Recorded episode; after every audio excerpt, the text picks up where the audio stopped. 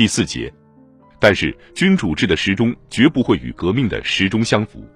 三月三日拂晓，鲁兹斯基再次接到首都打来的直通电话，罗将科和里沃夫公爵要求他扣下本来就已经被再次推迟发布的沙皇诏令。新执政者含糊其辞地告诉他，阿列克塞继承皇位还可能得到人们勉强的同意，可是米哈伊尔即位是绝对不能接受的。鲁兹斯基因为前一天赶来的杜马代表没有说清楚自己此行的目的与任务，而不无恶意的表示遗憾。但是杜马代表很快就有了辩白的理由，发生了我们大家都没有预料到的士兵哗变，我还从来没有见过类似的哗变场面。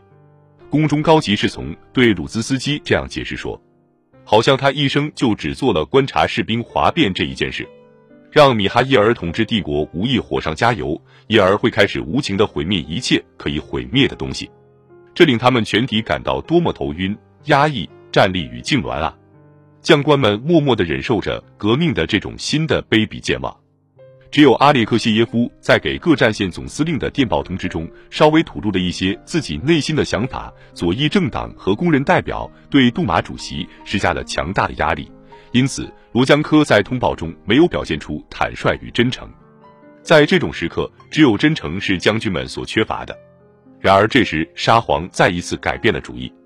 从普斯科夫抵达莫吉廖夫以后，他把写有同意把皇位传给儿子字样的便条交给了自己原先的参谋长阿列克谢耶夫，让后者转发给彼得格勒。显然，他以为这种花招到头来还是比较有希望的。据邓尼金说。阿列克谢耶夫拿着电报稿走开了，而且最终还是没有发出去。他认为有两个已经向军队和全国宣布了的诏令就够了。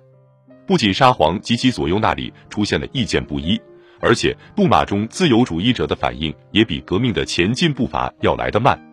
在最终离开莫吉廖夫之前的三月八日，形式上已遭到拘禁的沙皇写了一个告军队书，最后一句话是：“谁现在就想得到和平？”谁祈愿他，谁就是祖国的叛徒，谁就是卖国贼。这里暗藏着某种不是声张的企图，那就是回击自由主义者对他提出的亲德主义指控。只不过这种企图没有取得任何结果，再也没有人敢把这个文告公布出来。尼古拉二世的朝代就这样结束了。这是由一连串失败、不幸、灾祸与暴行组成的朝代。他从举行加冕礼的霍登惨案开始。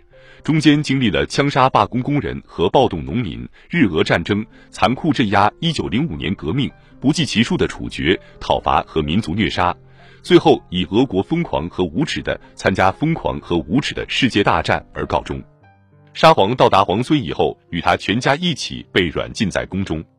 根据维鲁博娃的回忆，沙皇低声说过这样的话：“民众中间没有公正审判可言。”不过，恰恰是这句话不容置辩的证明了。历史的公正审判还是有的，尽管来的晚了一些。罗曼诺夫王朝最后一对沙皇夫妇与大革命时代的法国国王夫妇的相似之处相当引人注目。这种相似之处在不少文献中已经指出过，但是还嫌粗略，而且没有由此做出结论。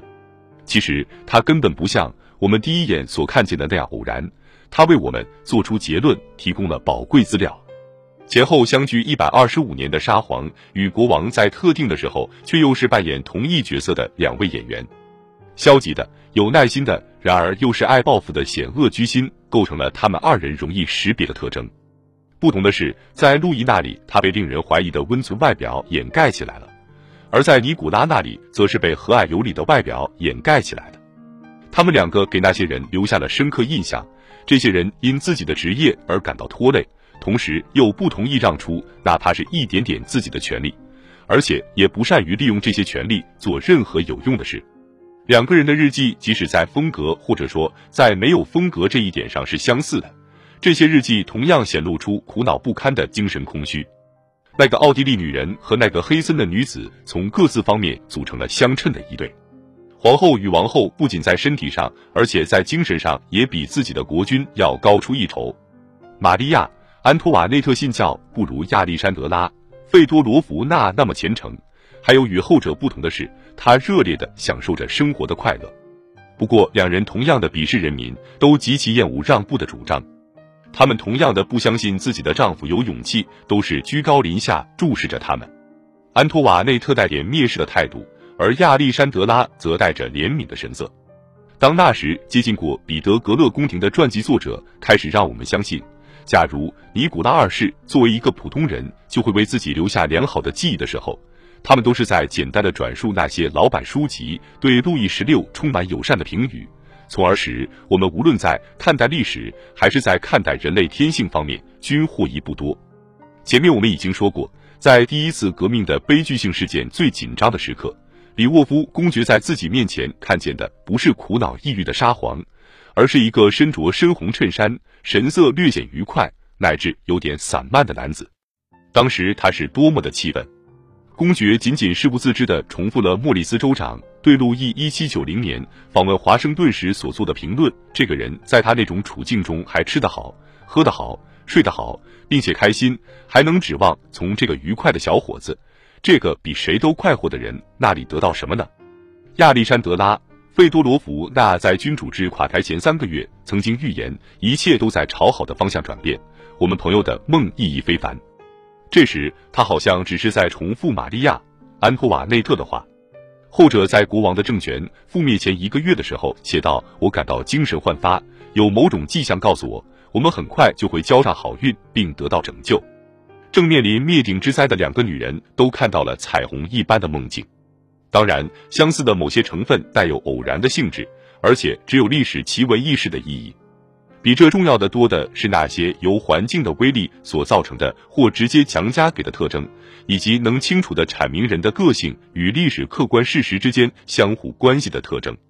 他不善于思考，这就是他性格的主要特点。一位反动的法国历史学家这样评论路易。这句话很像是描写尼古拉的，他们两个人都不善于思考，但是两个人都善于不思考。不过，注定要遭到失败的历史事业的最后代表人物，其实还能思考什么呢？他习惯聆听，总是微笑，却很少做出决定。他的头一句话通常是不。这是在说谁呢？还是在说卡佩？不过，在这种场合，尼古拉的行为方式却是十足的阴袭。两人都是带着拉下来蒙住双眼的王冠走向深渊的，不过反正这是逃脱不了的。睁开双眼走向深渊，难道就轻松一些吗？假如他们把王冠推到后脑勺上，结局真的会发生变化吗？应该建议职业心理学家把尼古拉和路易、亚历山德拉和安托瓦内特以及他们的左右亲信说过的相对应的化学编成一部文集。假如不缺少资料。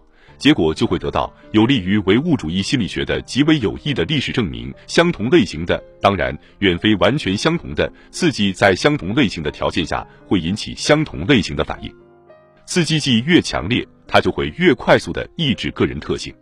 人们对挠嘎吱窝会做出各种各样的反应，但是对烧红铁块的反应是相同的。就像蒸汽锤把，不管是球状体还是立方体，同样变成薄片一样。